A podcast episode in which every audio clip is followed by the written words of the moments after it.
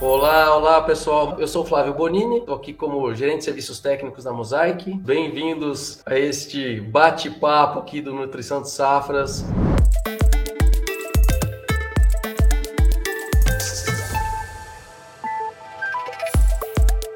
Hoje, mais um dia importante, temos convidados ilustres aqui para falar um assunto muito interessante que é muito além do NPK. Afinal de contas, o que, é isso? Né? Adubação além do NPK. E eu queria chamar o meu grande amigo Marcos Rodrigues, o Marcão aqui da Mosaic, para apresentar essas celebridades do agro que estão conosco aqui hoje. Realmente duas autoridades no assunto para se juntar a nós. Nós vamos convidar então o professor Dr. Rafael Otto, professor da Exalc USP, o professor engenheiro agrônomo pela Escola Superior de Agricultura Luiz de Queiroz, a Exalc USP, onde ele também se graduou, pós-graduou, né, mestre e doutor em solos e nutrição de plantas. O professor também possui pós-doutorado no Centro de Energia Nuclear na Agricultura, também da Universidade de São Paulo. Coordenador científico do PCEM, o Programa Cooperativo de Experimentação e Manejo, focado em experimentação para cana-de-açúcar, que reúne grandes grupos do setor canavieiro no Brasil. Olá, pessoal, uma satisfação muito grande estar aqui com vocês para esse bate-papo, agradeço o convite. Isso mesmo, está aqui conosco também o Eduardo Zavascki, o Eduardo Zavascki também é engenheiro agrônomo, é técnico, o Eduardo é técnico agrícola também pela Escola Agrotécnica Federal de Urutaí, de Goiás, é engenheiro agrônomo pela UDESC, né, Universidade do Estado de Santa Catarina, mestre e doutor em Ciências em Solos e Nutrição de Plantas pela Exalc USP, né? E como pesquisador, ele tem experiência na área de fertilidade do solo, nutrição de plantas e é atualmente diretor de pesquisa da AgroAdvance Brasil. Olá, Marcos. Olá, Bonini. Olá, professor Otto. Obrigado pelo convite.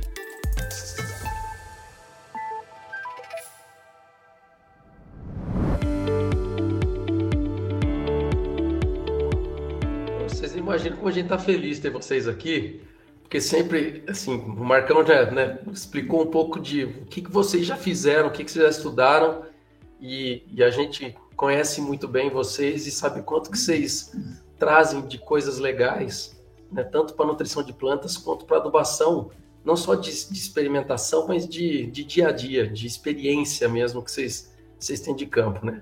E o, o, que é legal nesse nome dessa, né, desse, desse bate-papo de hoje é justamente isso, é muito além do NPK.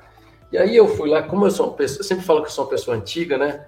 A gente fala, pô, mas a gente só fala de NPK e tem um monte de boletim que já fala de um monte de outros nutrientes, de outras coisas, e a gente continua falando só de NPK, né? Mas o importante é que né, a gente, há muito tempo, né, se fala de nutrientes, sem dúvida alguma, sempre que a gente vai falar de adubação, fala NPK.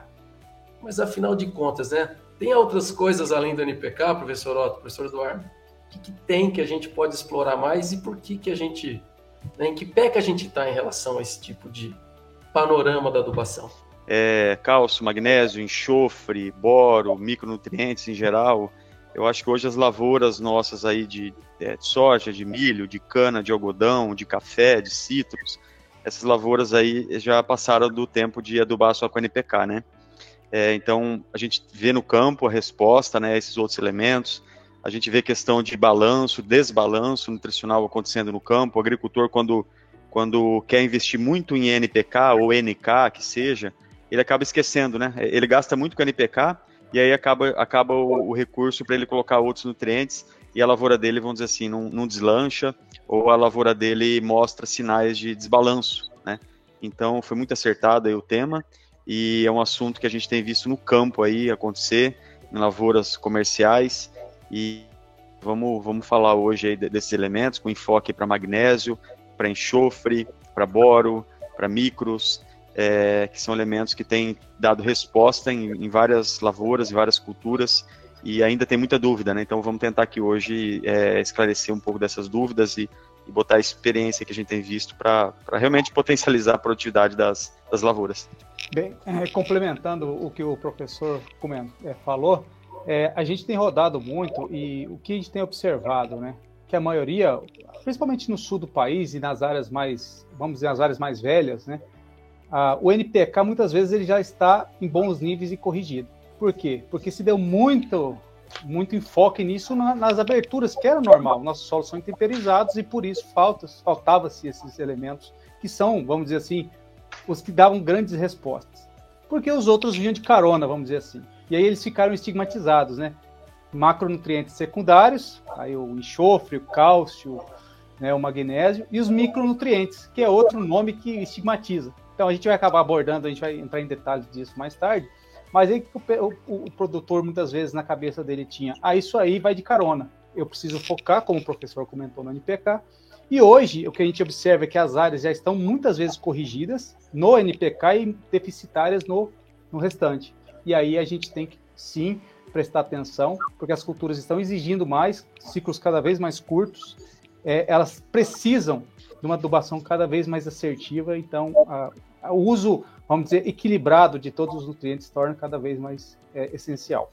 Bacana, pessoal. Não interessante tudo isso que vocês apontaram do cenário atual, né, que nós passamos na agricultura. Realmente, se a gente for rodar o Brasil de norte a sul, nós hoje podemos dizer que nós atingimos já né, um patamar de fertilidade diferente daquilo que a gente estudou naturalmente dos nossos solos tropicais, né, com muito conhecimento e muita difusão de conhecimento e tecnologia na área de fertilidade e nutrição de plantas. Os nossos agricultores hoje eles contam com tecnologias para correção de solos, para condicionamento dos solos, para melhorar o perfil de distribuição de nutrientes e fornecer esses nutrientes em profundidade para que as raízes sejam beneficiadas dentro das culturas.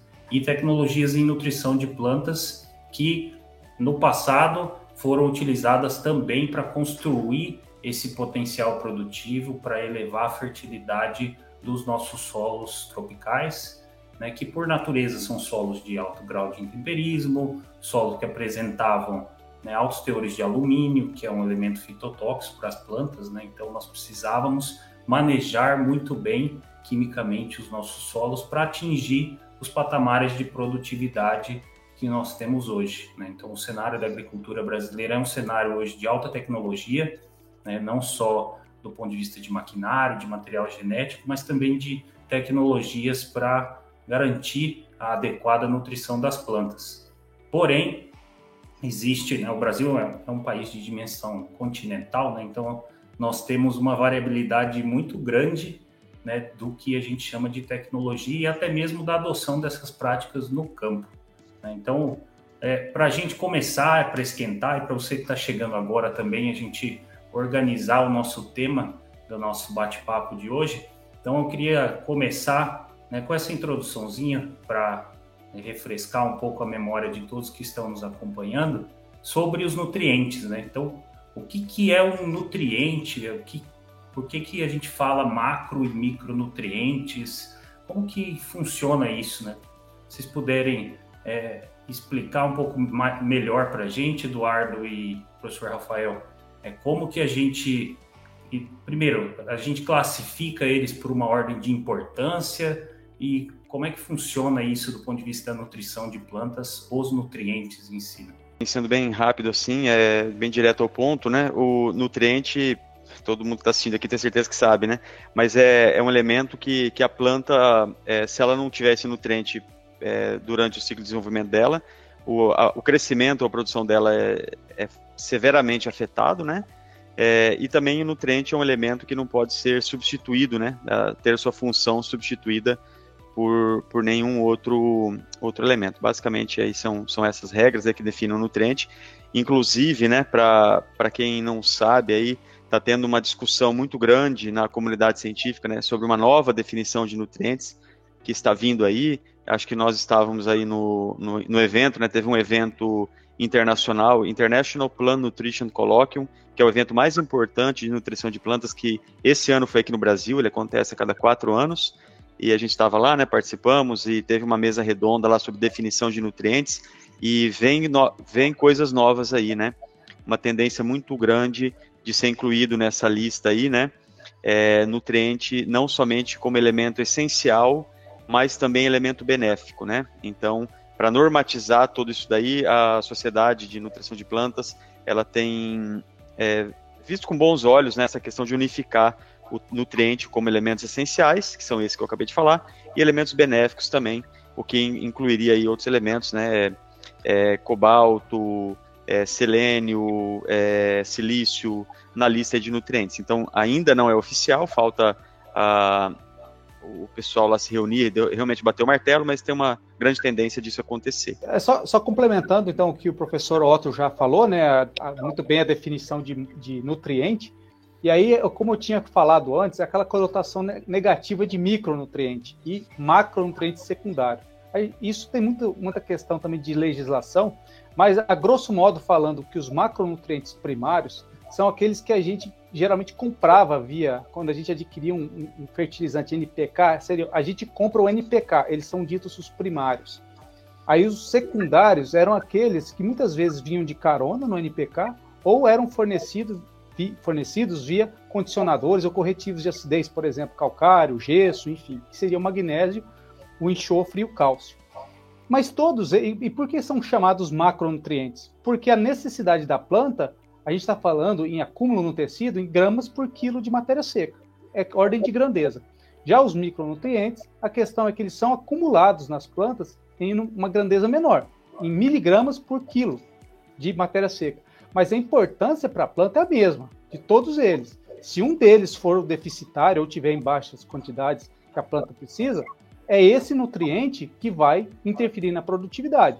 Obviamente que os macronutrientes, até pela quantidade que são exigidos, um, a, a, sua deficiência relativa, obviamente, vai impactar muito mais do que a deficiência relativa de um micronutriente. Mas é aquele famoso barril de Liebig, né, que a gente chama daquele do, do, do, do químico alemão, que o nutriente, aquele barril, aquele clássico barril da, das tábuas, né? A tábua que tiver mais baixa é ela que vai limitar a quantidade de água ou de grãos que, você vai encher. Então, acho que é importante a gente só comentar isso, porque muitas vezes a gente acha que micronutriente não é importante como macro. Ele pode ser relativamente menos impactante, mas a importância dele é tão grande. E hoje a gente tem observado que muitas vezes na, nos nossos, na, no nosso sistema de produção, são esses micronutrientes que estão estagnando a nossa produtividade e, não, e fazendo com que a gente não chegue nos, nos maiores patamares de produtividade.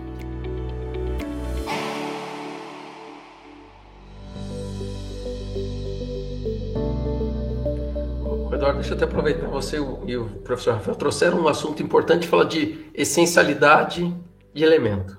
Então, muito se escuta hoje, não, mas tem muita coisa de melhoramento genético que vai reduzir, que vai mudar. Então, assim, importante deixar claro que cada nutriente tem um papel dentro da planta. Você não vai conseguir, não. Uma planta agora vai parar de usar fósforo no metabolismo para usar, sei lá, usar cádmio, porque a gente alterou. Quer dizer, existem funções e papéis muito bem estabelecidos, sejam, né, Eduardo, os macro primários, secundários, micronutrientes da planta. Dizer, eles não são divididos assim simplesmente por uma questão de volume, né? Existem tipos ou funções diferentes deles, né? Exato, como o professor comentou, né? Aquele, aquele elemento específico ele tem, uma, ele tem uma função muito específica na planta que sem ele a planta não completa uma determinada função metabólica e muitas vezes não consegue completar o ciclo de vida, né? Alguns nutrientes, a gente sabe, alguns elementos, eles podem ser parcialmente substituídos. A gente vê lá o, o sódio com potássio em, co, em coco, mas é uma coisa muito específica e ele não totalmente é, ele não é totalmente substituível em uma pequena parte mas se faltar o potássio lá mesmo no coco ele não vai conseguir completar enfim ter as suas funções então realmente ele é um, é um elemento que ele necessita a planta necessita ter ele numa concentração mínima para que ele para que possa ter aí o seu ciclo concluído né? não bacana bom então já que nós conseguimos estabelecer esses critérios, né, e relembrar um pouco os critérios de essencialidade e falar um pouco sobre nutrientes, né, o que são nutrientes, né, esses elementos químicos específicos que desempenham funções vitais no, no metabolismo vegetal. Então vamos elencar quem são eles, né? Bom, NPK, né, nós já falamos, então são os, os macronutrientes primários. Nós temos ainda carbono, hidrogênio e oxigênio, né, que a gente chama de macronutrientes orgânicos, são eles que compõem a maior parte da matéria seca das plantas, mas do ponto de vista dos elementos minerais, então NPK seriam os macronutrientes primários, cálcio, magnésio e enxofre, é, macronutrientes também, né, os é, popularmente conhecido como secundários, é, e os micronutrientes atualmente, né, antes que nós que a sociedade bata o martelo né, sobre os demais nutrientes, nós temos boro, é, cobre, ferro, manganês, zinco, molibdênio, cloro e recent, mais recentemente o níquel, né? Esses sim micronutrientes na nossa lista. Então, oito micronutrientes e seis macronutrientes, elementos minerais. É, esses são os nossos personagens. Bom, e aí para fazer um paralelo bacana para a gente poder continuar a nossa discussão sobre o panorama da, das adubações do Brasil e falar um pouco mais do manejo desses nutrientes, então a gente combinou aqui, né, o professor Rafael Otto trabalha muito com cana-de-açúcar. Não, não, trabalha com grandes culturas em geral, mas a gente gostaria de explorar um pouco mais conhecimento do professor Rafael na cultura da cana. E o, Rafa, e o Eduardo é, faria um panorama de culturas anuais. Então, idealmente, a gente vai usar como exemplo a cultura da soja na, no Brasil, a cultura né, representativa de produção em, em larga escala no cenário nacional. Então, esse paralelo que a gente vai usar, falando de uma cultura anual, voltada para grãos, uma cultura semi-perene, de ciclo um pouco mais longo, que tem um manejo de nutrientes um pouco diferente. E, é claro, a gente precisa começar falando do manejo dos macronutrientes primários, né? Então, vamos começar falando de nitrogênio. Acho que eu vou dar a pergunta mais fácil para o Eduardo. Eduardo, como é que maneja nitrogênio na cultura da soja? E aí a gente já passa na sequência para o professor Rafael Otto falar um pouco de manejo de N na cultura da cana-de-açúcar. Falar de nitrogênio perto do professor Otto é sacanagem, né? Mas vamos lá, vamos, vamos falar um pouco aqui da soja, né? É, bem, a soja, é, o, Marcos, ó, quase, que eu, quase que eu dei um lápis, quase falei Marcão aqui, é difícil me controlar, viu? Fique à vontade, Eduardo, vamos em casa. É, com, com relação ao manejo do nitrogênio na cultura da soja, é o seguinte: o que, que se tem observado? Né? E, na grande maioria dos casos, a gente tem exceções, mas muito poucas exceções, principalmente por mau manejo. Na maioria dos casos, considerando um bom manejo, a fixação biológica de nitrogênio ela é capaz de suprir altíssima demanda da planta. A soja, só para vocês terem uma ideia, para cada tonelada de grão produzida, ela demanda 80 quilos por N seja parte, parte vegetativa, seja grãos. Desses 80, quase 60 a 65 quilos vai para o grão. Então, vai para a China. Isso aí vai embora. Só que, graças a Deus, esse nitrogênio vem do ar, que é 78% constituído por nitrogênio. E essa fixação biológica, ela para ela funcionar de maneira adequada, ela precisa de uma série de fatores. Aí a gente teria que ficar aqui um, gran, uma, um grande tempo falando, mas eu vou elencar alguns principais. Área bem corrigida, eu acho que a bactéria é raiz, é uma interação de raízes e bactérias. Ambos precisam de um ambiente, de uma acidez adequada, precisa de, uma, de uma acidez corrigida para se desenvolverem bem. Então a gente precisa de uma acidez corrigida. Alguns nutrientes são muito importantes nesse processo. Aí eu vou elencar alguns que é o enxofre, o magnésio, o fósforo, o níquel, o cobalto e o molibdênio. Além de outros, esses são, vamos dizer, seriam os principais. Porque e, a, e a, junção de todos esses nutrientes sendo fornecidos de maneira adequada vai fazer com que a bactéria fixadora de nitrogênio consiga é, suprir quase toda a demanda da soja. Uma parte vai vir da, da, da, própria mineralização da matéria orgânica, um pouco vai vir dos fertilizantes aí que são utilizados, em, geralmente o MAP, né, é um fertilizante muito utilizado para o plantio da soja, ele vai fornecer uma pequena quantidade, mas na grande maioria, Marcos, uma fixação biológica bem feita é o melhor método, o melhor método de, de fornecimento de nitrogênio. E como fazer uma inoculação bem feita? Utilizar estirpes credenciadas, estirpes geralmente produzidas por empresas idôneas. Hoje a gente tem visto resultados comprovando, tem uma tese, inclusive do professor Paulo Arbex, orientada pelo é, foi orientada pelo professor Gil, que mostra que a aplicação via suco de plantio hoje é a melhor estratégia para se fazer a inoculação, porque você consegue colocar altas doses de inoculante, você não mistura inoculante com uh, o tratamento de semente, você consegue fazer a co-inoculação em doses maiores também, então você consegue uma maior sobrevivência do inoculante e um aporte maior em termos de concentração. Então, a inoculação via suco de plantio além de desafogar a questão do tratamento de semente, que antes era uma, uma panela cheia de água, que a, a semente ficava extremamente embebida, você tirou isso para o suco e o suco está se mostrando mais eficiente. E aí, doses que a gente está falando de inoculante que estão sendo bem empregadas, dando bons resultados, no suco de plantio em áreas consolidadas, por volta de 5 doses de inoculante. Aí, quando a gente fala em áreas de abertura, a gente está falando em 10 doses de inoculante, porque a gente tem uma área pobre ainda em, na, na, na estirpe. E a gente precisa colocar uma carga maior, porque a gente precisa concentrar isso próximo às raízes. Aí a gente está falando de doses de 10 a 15 doses de inoculante, né, doses de, de por hectare. Então, assim, vai depender muito do manejo né, da, da, área, se é área de abertura ou área mais velha. O suco de plantio hoje é a melhor estratégia para se utilizar. É, a reinoculação anual é extremamente importante.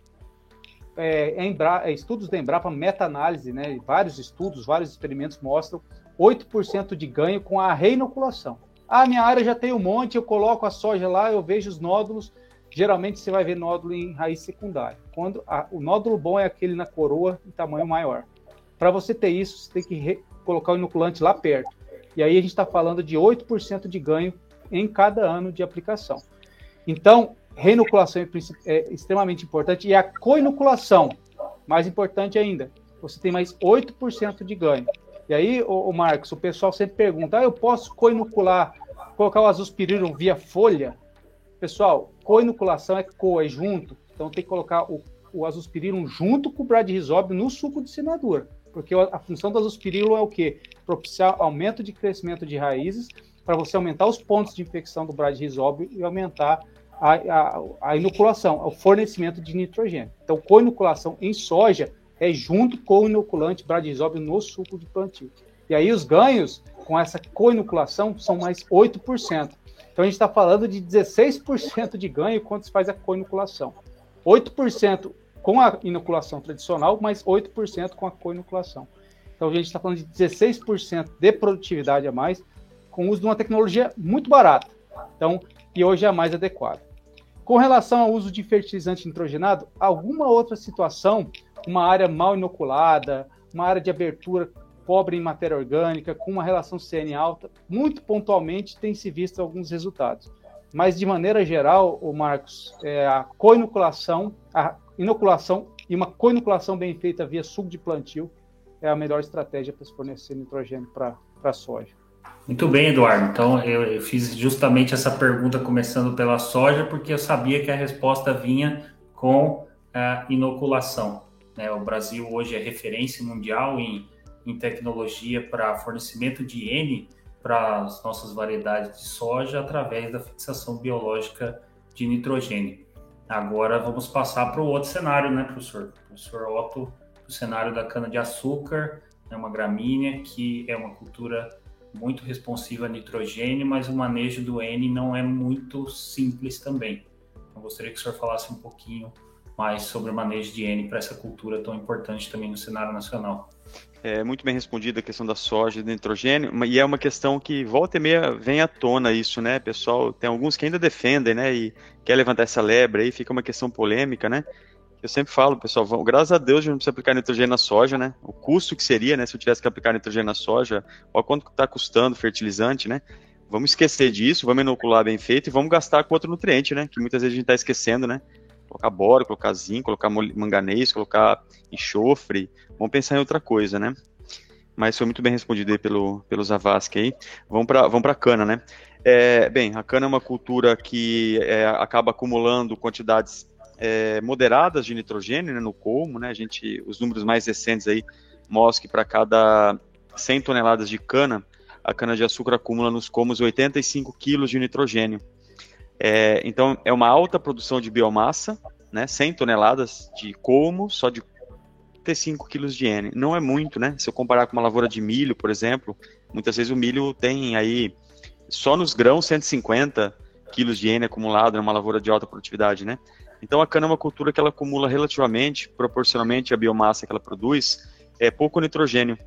Então isso já mostra para gente que é uma cultura que não tem uma alta demanda de nitrogênio, por não, não formar muita proteína, né? Por não formar muita proteína, que é que consumiria mais nitrogênio. É, dito isso, né, o que, que a gente tem falado? Né? Na cana-planta, as recomendações é, são baixas doses de N, 40 a 60 quilos de N, é, ou no fundo do sulco, ou no sulco mais no quebra-lombo, no máximo chegando a 80 quilos de N, somando sulco mais quebra-lombo.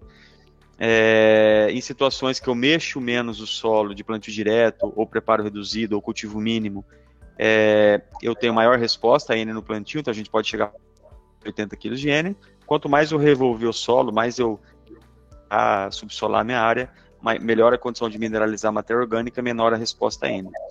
Em cana-soca, acho que é o grande segredo, né? A gente acaba aplicando mais nitrogênio pela soqueira ser mais responsiva a N, tá? É, mas tem, é, quando a gente migrou de cana queimada para cana crua, é, e começou a deixar palhada na superfície do solo, a gente sabe que a palhada de cana tem uma relação CN, carbono nitrogênio, muito alta, a gente tinha medo, né, é, receio de ser uma condição que iria imobilizar muito nitrogênio do fertilizante. Então, a recomendação acabou sendo aumentar a dose de N em cana, cana crua, com palhada. Mas, felizmente, né, fizemos aí uma série de trabalhos e teses e, e trabalhos e a resposta nitrogênica na soca, ela não é tão alta quanto a gente imaginava, mesmo com a palhada na superfície. Então hoje a recomendação nossa é aplicar 1 kg de N por tonelada, até menos do que os 1,2 quilos que algumas usinas usavam e algumas ainda usam hoje. Então, 1 kg de N por tonelada em soqueira é uma dose razoável. Vocês pegarem o boletim 100 aí, vai estar 1,1. É, então, 1 kg, 1,1 kg de N por tonelada é mais que suficiente. E uma questão que ainda é, muita dúvida sobre manejo de nitrogênio em soqueira, a questão da fonte de nitrogênio, né? Que sempre perguntam para a gente qual fonte utilizar. A resposta sempre é, é, hoje a gente tem opções de usar qualquer fonte, né? É, nitrato de amônio, sulfato de amônio, ureia, ureia com NPT, a gente tem a opção de usar várias fontes.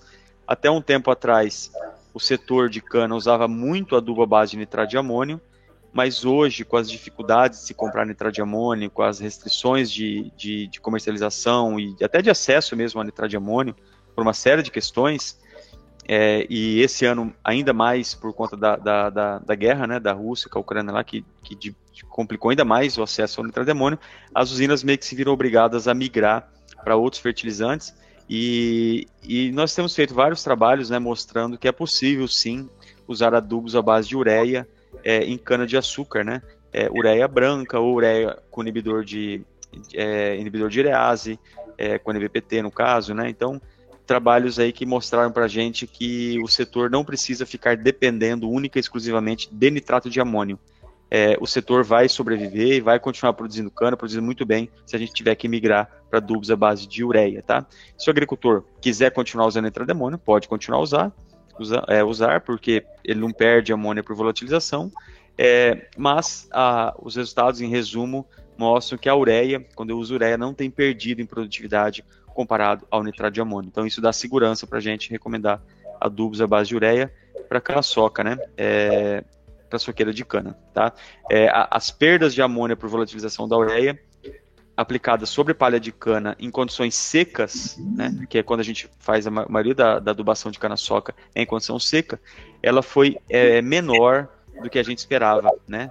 É, fizemos experimentos e mostraram perdas bem menores do que a gente imaginava. Perdas é de 2, 3%, ficando bem inferior a 10% de N, então perdas baixas. Por quê? Falta umidade, falta umidade para enzima urease é, quebrar a molécula de ureia e converter essa ureia em amônio ou amônio. Então, faltando umidade, a velocidade da, da reação da enzima urease é, é, mais lenta e com isso é, resulta numa menor elevação de pH e numa menor formação de amônio. Então, foi esses resultados que possibilitou a gente ter mais segurança hoje de recomendar adubos à base de ureia para cana. Deixa eu até aproveitar e fazer uma pergunta aqui tanto para o Zavas quanto para o professor Otto. Vocês falaram muito de fonte, falaram muito tanto para culturas perenes quanto para culturas de grãos. Quando a gente vai falar de outros nutrientes agora na frente, nós vamos, nós vamos nos ater muito à análise de solo. Talvez nitrogênio seja um dos, dos nutrientes mais complicados pensando em manejo, porque como é que a gente faz para. Gente não faz análise só de N. Para vocês, qual que seria hoje a melhor ferramenta, ou a que dá maior probabilidade de ajuste de manejo para nitrogênio? Como é que vocês fazem esse tipo de recomendação? Eu estou de um tempo aqui que em café usava 400 quilos por hectare de N. Hoje tem lavoura muito boa produzindo com 220, 230. Né? Uhum. Como é que se chega nesse balanço? Seja usando ureia, ureia com NPPT, seja usando nitrato, quer dizer, como é que você aproveita melhor esse ano que você está aplicando hoje? É que você mede isso? É, excelente pergunta, o Bonini. É difícil essa resposta, né? Ela é uma resposta que a gente poderia ficar aqui horas falando só sobre ela, né? Mas em resumo, assim, é, ainda temos usado é, a produtividade esperada como fator, né, para recomendar nitrogênio. Então, eu acabei de falar para cana aí, é, 1 kg de N por tonelada. É, para milho, que é uma cultura também que a gente usa muito nitrogênio, a gente também tem trabalhado em milho verão próximo de 1 kg de N por tonelada e milho safrinha 0,7, é, de 0,6 a 0,8 tá? É, quilo de N por tonelada, em média 0,7 kg de N por, por tonelada por saca. Tá. Por saca. Ah, desculpa se eu falei errado aí. é, é, por saca de, de milho, né? Então, ainda a produtividade esperada tem sido o que a gente tem mais usado. É, quando eu uso 0,6 ou 0,8 é, é, quilos por saca de, de milho aí no, no, no milho, milho safrinho, mais, mais é, vamos dizer assim, eventualmente usar, usar menos, né? Se eu tenho um solo mais, mais arenoso, eu devo, devo usar um pouco mais. Fiz uma revisão, está publicado isso na planta de soil, em cana, que na verdade a gente fala 1 kg de N por tonelada, mas o certo seria usar 8 a 1.4, dependendo das condições de solo. Dependendo das condições de solo. Então, em solos mais arenosos, onde tem o menor estoque de nitrogênio, eu deveria usar mais, 1.2, uhum. 1.3, 1.4. Em solos mais argilosos, eu poderia usar 0,8 kg por tonelada. É, isso é algo que a gente tem se debruçado aí para ver agora como que a gente consegue levar essa. Isso foi uma constatação, né? uma revisão, e seria melhor eu usar dessa forma do que usar um fator fixo de 1. Agora nós estamos justamente quebrando a cabeça como que nós vamos levar isso para o setor produtivo, né? Mas eu, eu acredito que seria uma melhoria no manejo de N. Muito interessante, professor. Bom, eu queria aproveitar, já que a gente está falando muito do manejo da adubação, a gente não vai a, a, falar muito sobre a dinâmica do fósforo no solo, para isso a gente já trabalhou em outros bate-papos, falar mais especificamente do fósforo. Então eu queria aproveitar o gancho e falar um pouco de potássio, começar pelo professor Otto para a gente já falar do manejo de potássio em cana-de-açúcar, parece que mudou alguma coisa também na recomendação de potássio, essa relação potássio e nitrogênio na recomendação para a cultura da cana. Professor, você pode detalhar um pouco mais sobre o potássio? Sim, é, o que que vocês estão com o boletim 100 aí em mãos, né? É, até convido o pessoal, quem está assistindo aqui, a comprar o boletim 100, né? É, parece que o IAC está vendendo lá pelo site do IAC.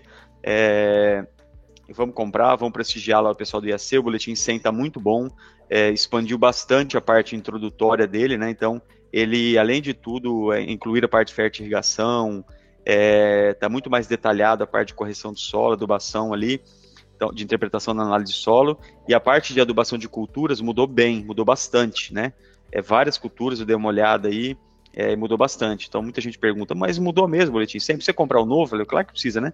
É, são 25 anos aí de, de atualização, né? De 97 até 2022, né? Então mudou muita coisa. Então, é, comprem, comprem que além de, de, de parte de recomendação, ficou um bom material de, de consulta, tá? Bem, indo aí para a pergunta, né? É, em cana, o que mudou realmente é em soqueira aumentaram as doses de potássio, tá? O nitrogênio continua 1.1, igual eu já falei, que é a mesma coisa do boletim passado, não aumentou. É, e o potássio aumentou. O potássio, o boletim está trabalhando com 1,4, 1,5 quilos de K2O por tonelada, dependendo da análise solo, tá? Claro que se o potássio na análise solo for maior, esse 1,4, 1,5 ele cai para 1,1, é, depois para 0,8, depende. Quanto mais rico o solo em potássio, menor a necessidade de adubar com potássio, óbvio. Mas para um solo pobre em potássio, com menos de 1,5 milimol de potássio, ficou 1,4. Então, 1,1 de N e 1,4 de potássio.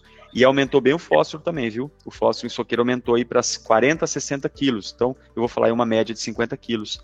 Então, hoje a adubação de soqueira do boletim 100 aí é 1,1 kg de N por tonelada, 0,5 de fósforo e 1,4 quilos de, de potássio. Aumentou bem, porque a demanda é o elemento mais exigido pela cana, né? É o, é o que a cana mais exporta, é o potássio, é nos colmos. Então, nós temos que repor essa quantidade é, e é um elemento que tem dado resposta também em soqueira.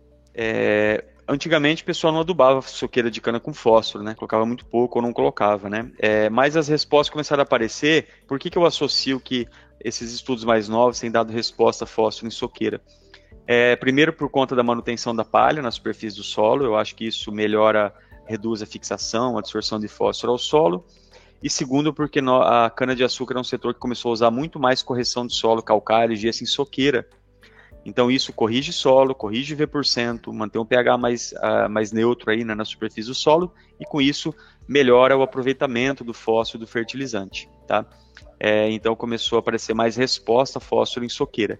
E fósforo em soqueira, a gente recomenda bastante isso nas usinas, né?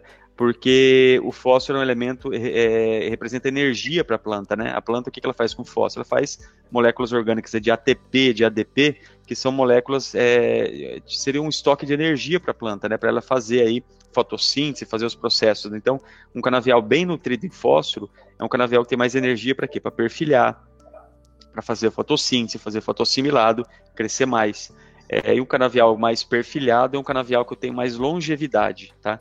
Então, hoje, o nutriente que a gente chave para ter longevidade de canavial, além de corrigir bem o solo com calcário e gesso, né, para não ter alumínio e ter enraizamento, é fósforo. Tem trabalhos que mostram aí quando eu faço, aplico 50 quilos de fósforo por hectare por ano em soqueira, eu chego no quinto corte produzindo 70, 80 toneladas de cana. E o canavial que eu apliquei zero, que na verdade que eu não apliquei, né? É, produzindo 50. De 52, 51 para 79, na verdade. São quase 30 toneladas de cana de diferença. Aí eu sempre digo, né? Um canavial de 50 toneladas, a usina tem que reformar. Ou o fornecedor tem que reformar. Um canavial de 79, não. Não. Então se ganha um ano, né? E eu não sei se vocês sabem, hoje plantar um hectare de cana hoje tá variando aí de 15 mil a 20 mil reais por hectare. Então é muito caro. Plantar cana hoje é um, é, é, é um desembolso financeiro muito grande. Se eu conseguir dar um corte a mais, e o trato cultural de soqueira está custando aí de 3 a 4 mil reais. Então, eu, eu, é melhor gastar 3, 4 mil reais do que eu gastar 15, né?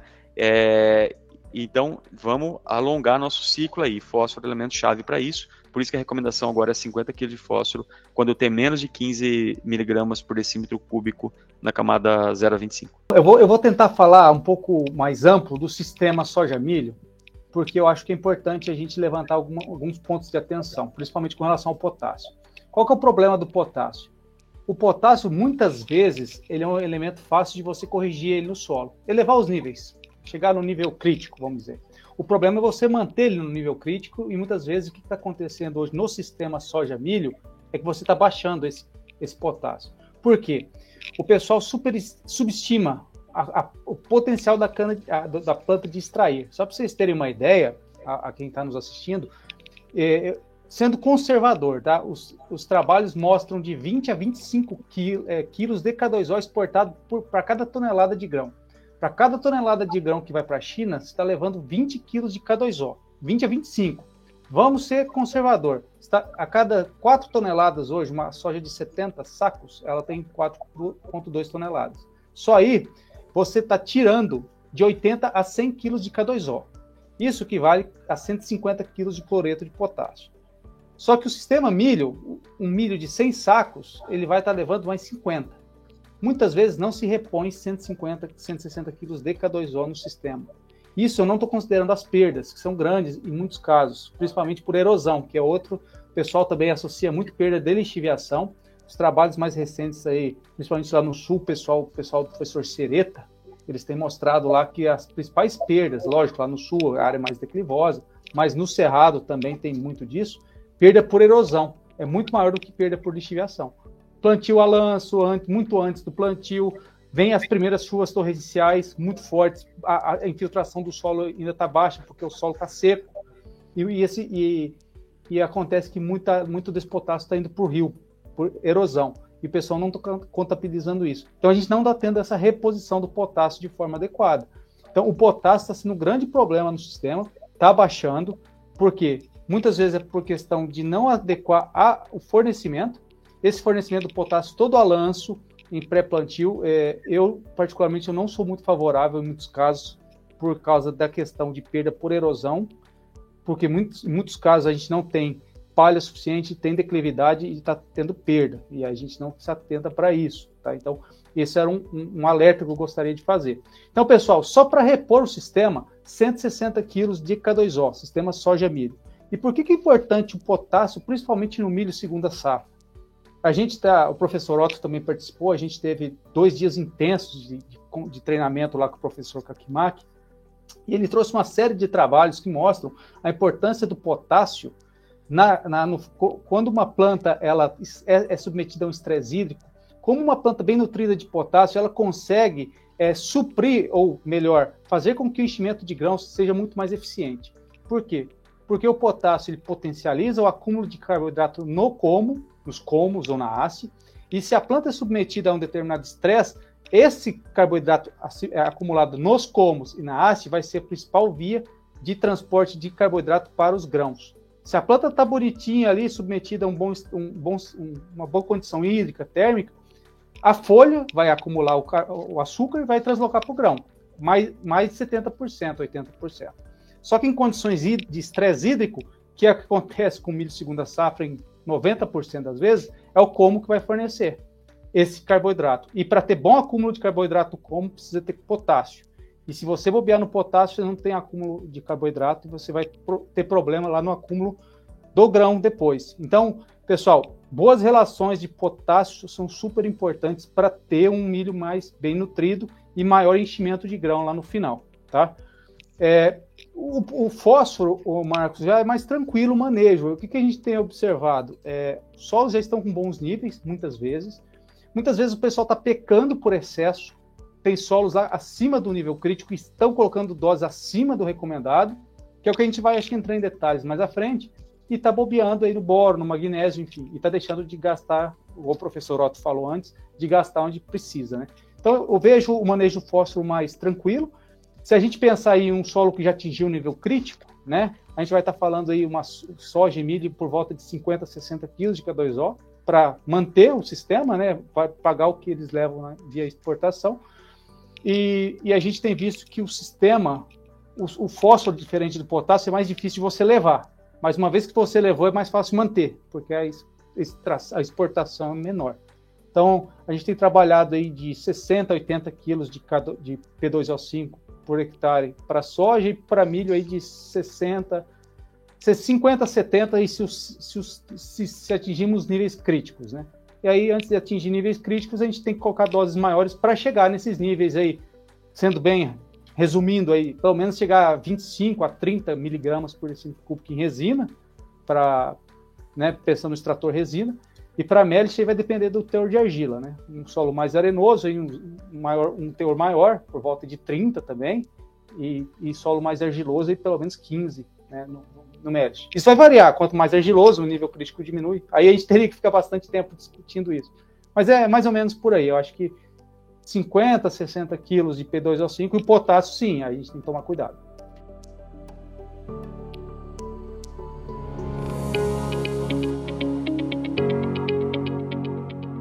Gostaria que a gente passasse então a falar dos demais nutrientes, né? Então, é, a gente falar um pouco de outros nutrientes que são igualmente importantes, né? Todos os macro e micros são importantes, mas existem alguns nutrientes com uma complexidade maior, especialmente nos nossos solos tropicais, né?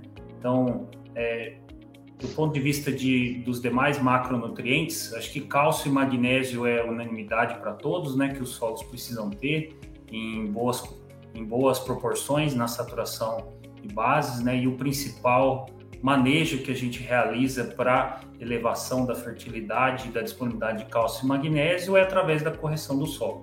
Então, esse eu já vou facilitar para o Eduardo e para o Rafael Otto, é, que cálcio e magnésio a gente supre muito bem através de uma boa correção da elevação da saturação por base do solo, mantendo condições de pH ótimas para o desenvolvimento das culturas.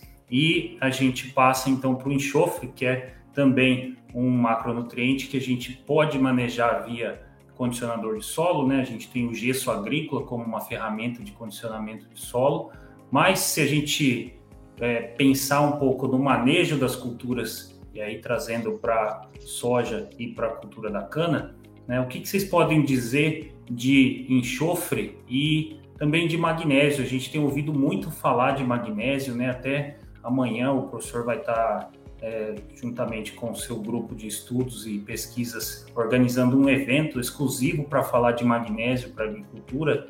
né, o Magnesium Day.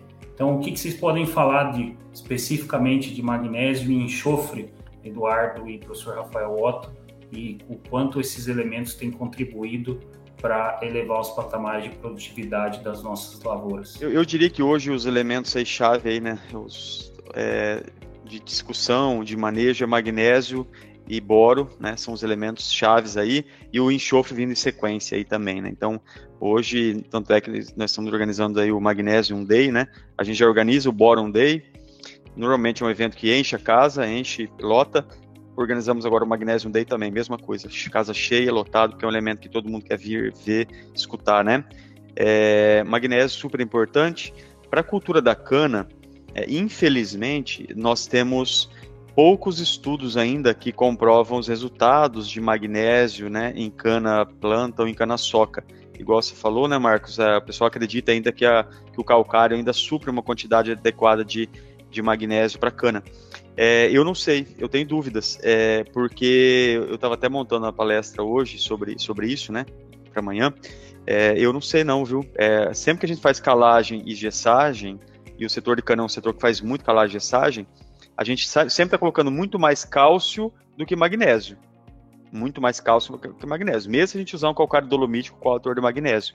A hora que eu somo a quantidade de cálcio que eu coloco via calcário e gesso, ela está lá em cima e o magnésio fica para trás. Dá, mais ou menos, eu fiz umas contas aí, dá uma relação de 5 a 6 para 1 a quantidade que eu aplico de cálcio comparado com magnésio. Só que a cana, ela extrai ou exporta uma relação de cálcio para magnésio de 1,5 para 1. Ela exporta uma vez, uma vez e meia mais cálcio do que magnésio. Muito próximo, é quase igual. Então ela exporta quase igual e você está colocando mais cálcio que magnésio. O cálcio vai subir na análise solo e o magnésio vai ficar para trás. É isso que acontece. Você vai nas usinas hoje, o que, que acontece? O cálcio está lá em cima e o magnésio está para trás. Então, assim, eu vejo uma, uma avenida aí de possibilidade de usar magnésio em cana, tá? É agora, por que, que o setor não usa então? Porque falta trabalho, que comprova, ó, tanto de magnésio aumenta 5 toneladas, 10 toneladas, essa fonte aumenta, essa fonte melhor, pior, falta trabalho. Mas quando a gente tiver esses trabalhos, eu acho que é um elemento que, que o setor de cana em geral vai usar mais, porque ele tem um potencial muito grande, não só de melhorar a produtividade, mas melhorar a maturação de cana, acúmulo de, de sacarose nos comos, né, de ATR, que a gente sabe que a cana hoje é, além de eu querer produzir alta produtividade, eu tenho que ter alto ATR, tá? É isso que eu quero ter. E o magnésio é importante para isso. É, transporte de açúcares né, na planta, né? Ah, magnésio é importante para transportar açúcar da folha para o órgão de reserva. O órgão de reserva da cana é o como. Bem, se magnésio é importante para transportar açúcar, você tem uma cultura que vai se beneficiar disso, é uma cultura que produz sacarose, produz açúcar, né? a cana, beterraba açucareira, essas culturas aí. Então tá aí é, a dica aí, né? Magnésio é um elemento que a gente tem que tomar cuidado e muito mais em áreas de vinhaça que tem alto potássio, que complica ainda mais a conversa aí. Enxofre. Enxofre é um elemento que eu tenho falado que as usinas estão é, deixando de colher cana pelo mau manejo de enxofre, né? Nós fizemos uma série de trabalhos aí com fontes de enxofre em cana, é, e a gente observou ganhos de produtividade variando aí de 6 a 8 toneladas por hectare por ano. O trabalho é, foram várias usinas e dois anos seguidos. Em cada ano deu 6 a 8 toneladas de ganho. Com, com fornecimento aí, nós, nós trabalhamos é, com 50 quilos de, de enxofre, tá? Que é até mais do que a exportação da cana, né? É, então, é mais ou menos, é mais ou menos o, o que o nitrogênio traz de ganho. Se eu aplicar 100 quilos, 120 quilos de nitrogênio canavial, eu tenho nas áreas que respondem a nitrogênio, eu ganho 9 a 10 toneladas. 9, 9 toneladas é, é, o, é a média dos trabalhos nossos, nas áreas responsivas a N. Se com enxofre eu ganho 6 a 8, com 50 quilos, que é menos que o 100 né, do nitrogênio, ele é tão importante quanto o nitrogênio. Então, por isso que eu falo, hoje eu não tenho medo de ir na usina e recomendar eles reduzir um pouco N para 1 quilo de N por tonelada, mas gastar esse dinheiro com o quê? Com enxofre, com boro, com zinco, com mais fósforo, com mais potássio. Vai tirar um pouquinho o pé do nitrogênio, mas esse dinheiro não pode voltar para o fluxo de caixa da usina, não. Tem que ficar na parte da adubação, né? É, o gestor lá tem que comprar mais potássio, ou mais fósforo, ou mais enxofre. Então, enxofre é um elemento fundamental. Aí a gente tem brigado muito nas usinas para colocar enxofre ou na fórmula de soqueira, por exemplo, um 18, 6, 24 com 5% de enxofre, um 17, 7, 22 com enxofre, né? daí ele vai colocar enxofre em cima da linha de soqueiro, que é o melhor dos mundos, ou ele vai começar a aplicar gesso todo ano. Pra, como condicionador de solo e, e, aproveitando como fonte de enxofre. Aí é a usina que vai escolher o que ela quer fazer. Só não pode esquecer de aplicar o enxofre. E outra coisa, né? Enxofre não cria estoque no solo, né? Não adianta eu falar assim, ah, vou aplicar gesso, vou ficar dois anos sem aplicar, que tá lá o estoque. Por que, que ninguém faz estoque para nitrogênio, né? Porque ninguém é bobo, né? A turma sabe que o nitrogênio não cria estoque, né? E o, o enxofre também não cria estoque, o enxofre desce. Então a gente tem que às vezes abrir nossa cabeça, né? Como que eu vou fazer estoque de enxofre no solo se o enxofre é um ânion que se movimenta? Não tem essa, é aplicar todo ano, não tem jeito. Adubação equilibrada, né? Que é o que está o tema do nosso bate-papo aí. Joia. Não, obrigado, professor. E Eduardo, é, alguma consideração sobre magnésio e enxofre para a soja? Sim, é, eu acho que o, professor Otto falou muito bem da questão do magnésio, né? É, por mais que às vezes, em alguns casos, a gente tenha uma boa, uma boa calagem, um bom fornecimento via calcário, enfim, e muitas vezes o pessoal faz esse uso de calcário com altos teores de cálcio e baixos teores de magnésio e faz. Hoje o gesso está sendo muito difundido né? O pessoal está usando altas doses de gesso, então muitas vezes a gente está tendo um desbalanço nisso aí. E o, e o, e o magnésio, ele sempre fica para trás. Aí é por questão de química mesmo, né? O magnésio, aquela série heliotrópica, chama, né? O magnésio, ele sempre vai perder o cálcio nas cargas. Então, se você, por mais que você colocasse eles de forma igualitária no solo, uma hora o cálcio, o cálcio ia prevalecer. Agora, você imagina se colocando, igual o professor comentou, cinco vezes a mais, né? Então, é, é, super importante essa questão do manejo do magnésio.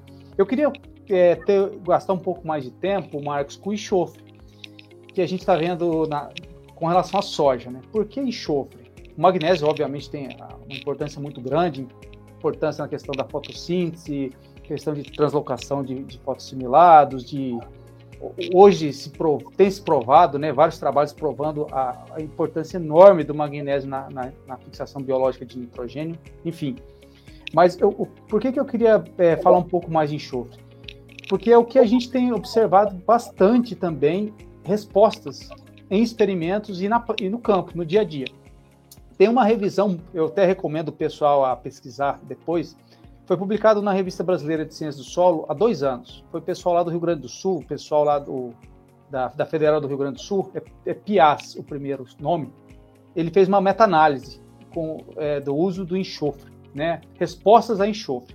E o que, que ele conclui nesse, nesse estudo? São várias áreas no Brasil inteiro, norte a sul. Então, assim, não é um, um estudo de poucas áreas, pouco, pouco tempo, não. São vários locais. Qual é a conclusão, a principal conclusão desse trabalho? principal fator que limitou a produtividade e onde, se, onde esteve resposta à aplicação de enxofre. Quando o teor de enxofre na camada de 0,20, antes se falava muito em 20,40 para enxofre por causa da dinâmica do enxofre. Hoje se fala em 0,20. Esse trabalho mostra que se você tem teores abaixo de 7,5, ele, ele fala no trabalho, 7,5 miligramas por decímetro cúbico em 0,20 e abaixo de 8,5 em 20,40, a probabilidade de resposta é mais de 80%. E, quando, e, e nesses casos, a resposta à aplicação de enxofre foi de 16% em média na produtividade. Então, repetindo, se você tem teor abaixo de 8, 7,5, o que, que a gente está fazendo hoje? Você vai falar para o produtor 7,5? O pessoal hoje arredondou para 10. Então, hoje a gente tem trabalhado. Se um solo tem teor menor do que 10 em 0,20, recomenda-se enxofre. E você manter isso via gesso, como o professor Otto comentou, é difícil, porque ele, ele, ele já está na forma de sulfato, o sulfato percola no solo. Então, você manter esses níveis de 10 num solo aí que tem baixa matéria orgânica, um solo que já tem uma correção boa, você tem um predomínio de carga negativa, é muito difícil. Então, é importante monitoramento. Se você vê que seu solo está com baixos níveis, aplique, aplique enxofre, seja via gesso, seja, seja via outras fontes, aí tem uma série de fontes no mercado, porque vai ter resposta, tá? Respostas. E por que, que isso tem sido observado? Porque hoje a, as, as, culturas, aí, principalmente a soja, ela está sendo plantada, volto a repetir, é, variedades cada vez mais precoces. E essas variedades, elas entram no estágio reprodutivo muito cedo. Muitas vezes 40 dias, 30 dias, ela está pequenininha ali, ela já começa a emitir flor. E, essa, e, e, esse processo demanda uma quantidade muito grande de enxofre também. Imagine uma soja de 30 dias, ela tem que esperar chegar a raiz lá no 2040 para ela pegar enxofre. Já perdeu, ela já começou a pôr flor, ela não está tá, tá, tá conseguindo atingir essas camadas. E detalhe, principal problema hoje no, no, na, no, no sistema soja-milho é compactação. Mais do que é, problema químico do solo, é físico. Então a raiz não chega lá. Mesmo que você tenha um enxofre lá 20, 40, 15, 20, 30, a planta não chega. Então, a precocidade da cultura, a questão é, de compactação do solo está fazendo com que as respostas sejam muito maiores quando a gente faz o diagnóstico de 0,20. E aí a gente está falando tem que ter pelo menos 10 miligramas por decímetro cúbico. E a resposta à adubação é muito alta. É, é mais de 70%, 80% das vezes a resposta. E na média, 16% de ganho.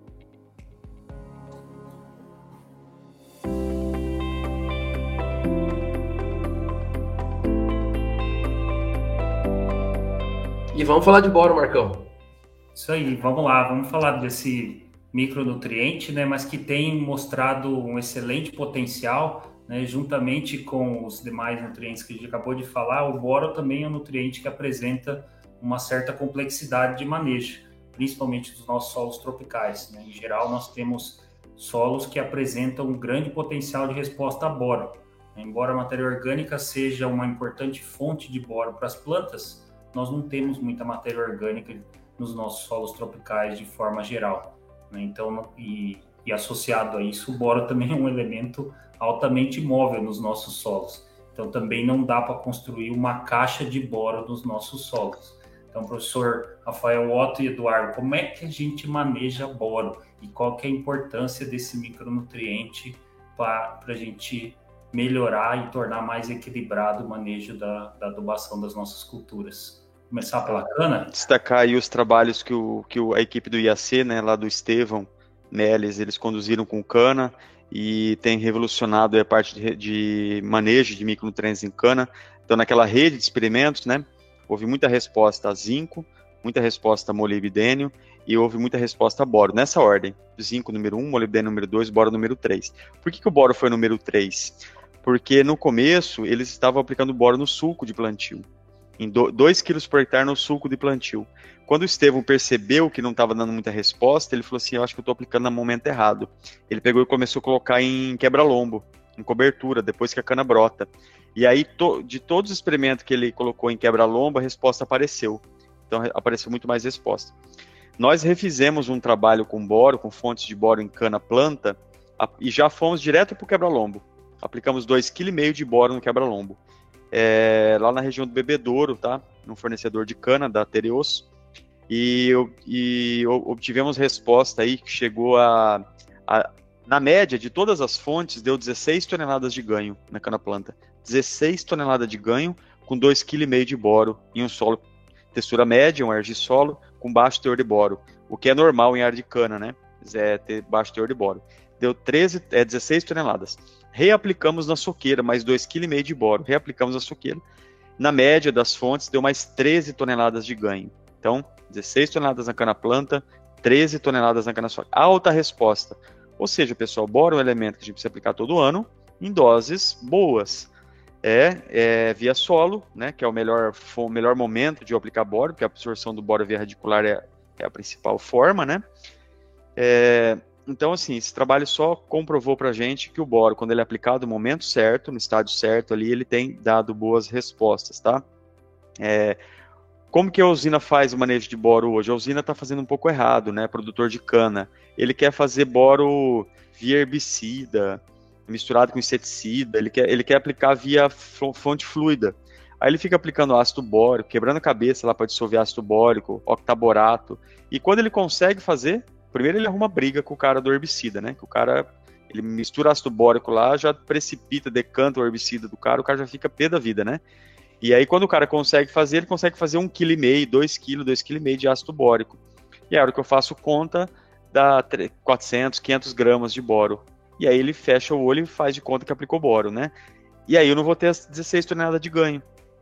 Então, assim, acho que em cana está na hora da gente realmente encarar o manejo do boro como ele deve ser encarado, né? Depois o Eduardo vai falar em grãos aí. Em grãos, é, em cereais, é muito mais comum o agricultor aplicar boro via solo, a lanço em área total, né? Por que, que em cana a gente fica inventando moda querendo misturar boro em, em herbicida, depois inseticida, depois fungicida? Então, minha opinião, né? Boro tem que ser via solo, a dose maior. Posso fazer complementações foliares, pensando mais na questão de maturação da cana, né, que é a linha do cruciol que tem. Posso, posso fazer isso. A única coisa que eu não posso fazer é igual quando a gente vai em usina e pergunta assim: vocês fazem micronutriente aqui na usina? Fazemos. Como que vocês fazem? Tudo via foliar. Não tem como eu manejar cana-de-açúcar para alta produtividade fazendo somente microfoliar, só boro foliar, só zinco foliar. Não. É alta dose de zinco via solo, alta dose de zinco via, é, de boro via solo e complementações foliares, pensando mais no estímulo fisiológico, muitas vezes, ou algum efeito aí é, de translocação de açúcares, como é o caso do boro. Então, basicamente é isso, Mar Marcos. Eu acho que o boro é um elemento que tem um potencial gigante de dar ganhos de produtividade, mas muitas vezes a gente está fazendo de uma forma que é mais cômoda ou que a gente acha que é mais barato, e aí nós não estamos vendo, não estamos vendo o efeito, tá?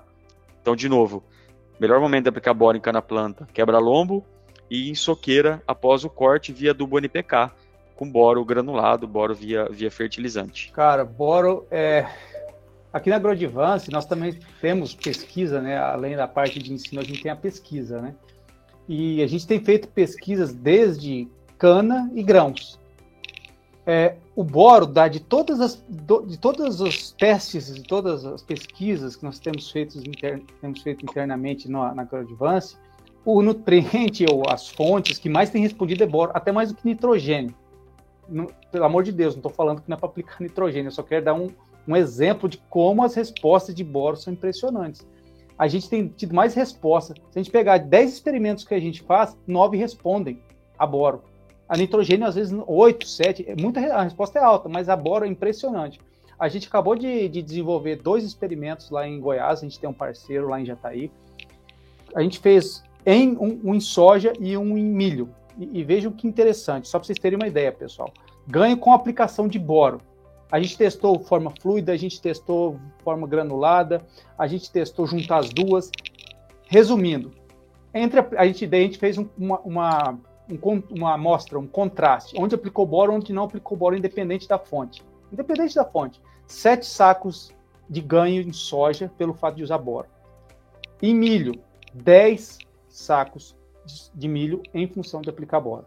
Isso aí é experimento, né, treinamento experimental, repetição, toda aquela, todo aquele rigor científico feito.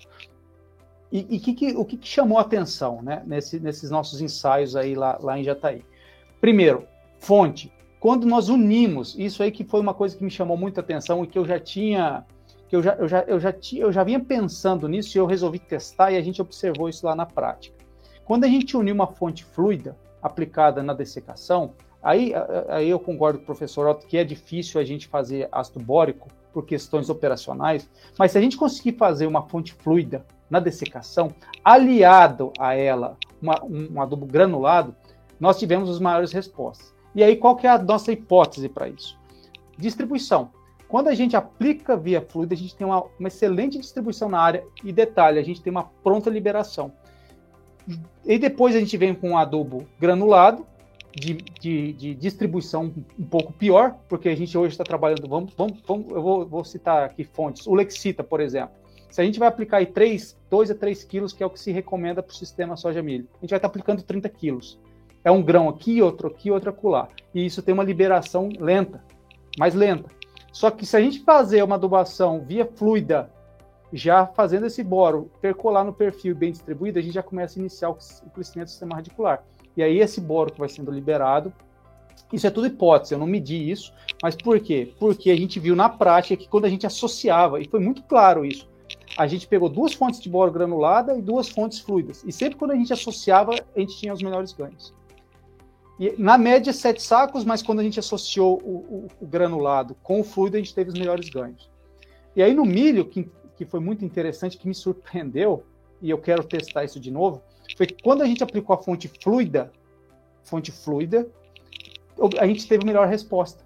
A gente associou fluida com, com granulado. Aí a hora que a gente. É, e, e fizemos só fluida e só granulada também. No experimento onde havia fluida, independente se junto ou não com a granulada, a gente obteve as melhores respostas. Como a gente teve uma baixa resposta na, onde a gente aplicou a granulada, qual foi a nossa, nossa conclusão? A fonte fluida que foi o principal fator de produtividade ali. A gente já tinha aplicado o boro antes, toda a área tinha recebido boro lá na soja, e a gente repetiu isso na, na, no milho. Fluida e granulada. E onde tinha fluida, a produtividade foi maior. E aí qual que foi a nossa, a nossa conclusão? Que a fonte granulada de boro, aí por causa da questão do milho segunda safra, a gente tem um ambiente mais seco, solo mais é, um solo menos úmido, a, a, a, liberação desse boro do grânulo ali da ulexita foi baixo e ele não conseguiu suprir. Mas aquele boro fluido que a gente aplicou, ele foi suficiente para o milho. Como a gente já tinha boro lá da soja, ele potencializou o crescimento radicular, que é muito importante para o milho segunda safra, e ele produziu mais. Não sei se vocês acompanharam o raciocínio. No milho segunda safra, a fonte fluida foi super importante e deu melhor resposta. Sim. Quando a gente colocou ele todo lá no, no soja, foi a junção da fluida com a granulada. Mas qual foi a conclusão? Que é importante colocar a, a, a granulada lá, lá, na soja. Lá na soja, quando a gente colocava só a fluida, aí a resposta era baixa. A hora que a gente juntava a granulada com a fluida, era maior. E só a granulada era maior do que a fluida, na soja. Já no milho, o uso da fluida. E, e, então essa foi a nossa conclusão. Agora a gente vai testar doses. A gente tem visto muita gente falando em 4, 5 quilos, a gente está agora testando 2, 4, 6, 8 quilos tudo na soja, é, parcelado no soja e milho, e a gente vai ver como vai se comportar. Mas o que a gente tem observado é que, que o uso do boro na soja, independente da fonte, tem dado em média de. Deu no nosso experimento sete sacos. Experimentos do GAPS lá foram muito, foram muito correlatos com o nosso, a gente, a gente comparou os dados também. E, e, e, dentro de todos os experimentos que a gente tem feito na AgroAdvance, seja com soja, milho, cana-de-açúcar, é o que mais tem dado resposta independente da, da fonte, o uso de boro é super importante e, e, como o professor Otto comentou, é necessário reaplicação todo ano, porque a dinâmica dele é muito alta no solo. Interessante esses pontos levantados, né, Eduardo e professor. Ah, esses pontos vêm bem ao encontro daquilo que a Mosaic Fertilizantes tem posicionado, especialmente para esses nutrientes de alta complexidade de manejo, no caso do, do enxofre, caso do boro e caso do magnésio. Então, recentemente a gente lançou a linha Performa, né, que contempla esses nutrientes associados às nossas tecnologias de alta performance, né, para NPK, e são nutrientes-chave de difícil manejo mesmo pela complexidade dos solos tropicais, e a Mosaic traz essa linha como um, uma opção para os produtores, tanto produtores de grãos ou produtores de, do setor canavieiro também, para trazer tudo isso que vocês mencionaram, especificamente do boro, estava prestando muita atenção essa questão do manejo do boro né, no quebra-lombo. Então, o quebra-lombo também pode associar um manejo de potássio, e aí nós temos tecnologias que associam o boro dentro do fertilizante potássico, né, para resolver ao mesmo tempo essa questão de liberação e a questão de distribuição espacial, que é o que a gente vem vendo que é também um problema para manejar o boro. Então, são tecnologias que estão aí à disposição. A Mosaic Fertilizantes é, lançou recentemente a linha Performa para todas as culturas, justamente com essa intenção de ser uma nutrição mais equilibrada, uma nutrição balanceada, com esses nutrientes presentes em tecnologias que vão é, suprir isso de maneira eficiente ao longo de todo o ciclo da cultura, né? especialmente os nutrientes que têm uma maior mobilidade nos solos, como exemplo o boro e o enxofre.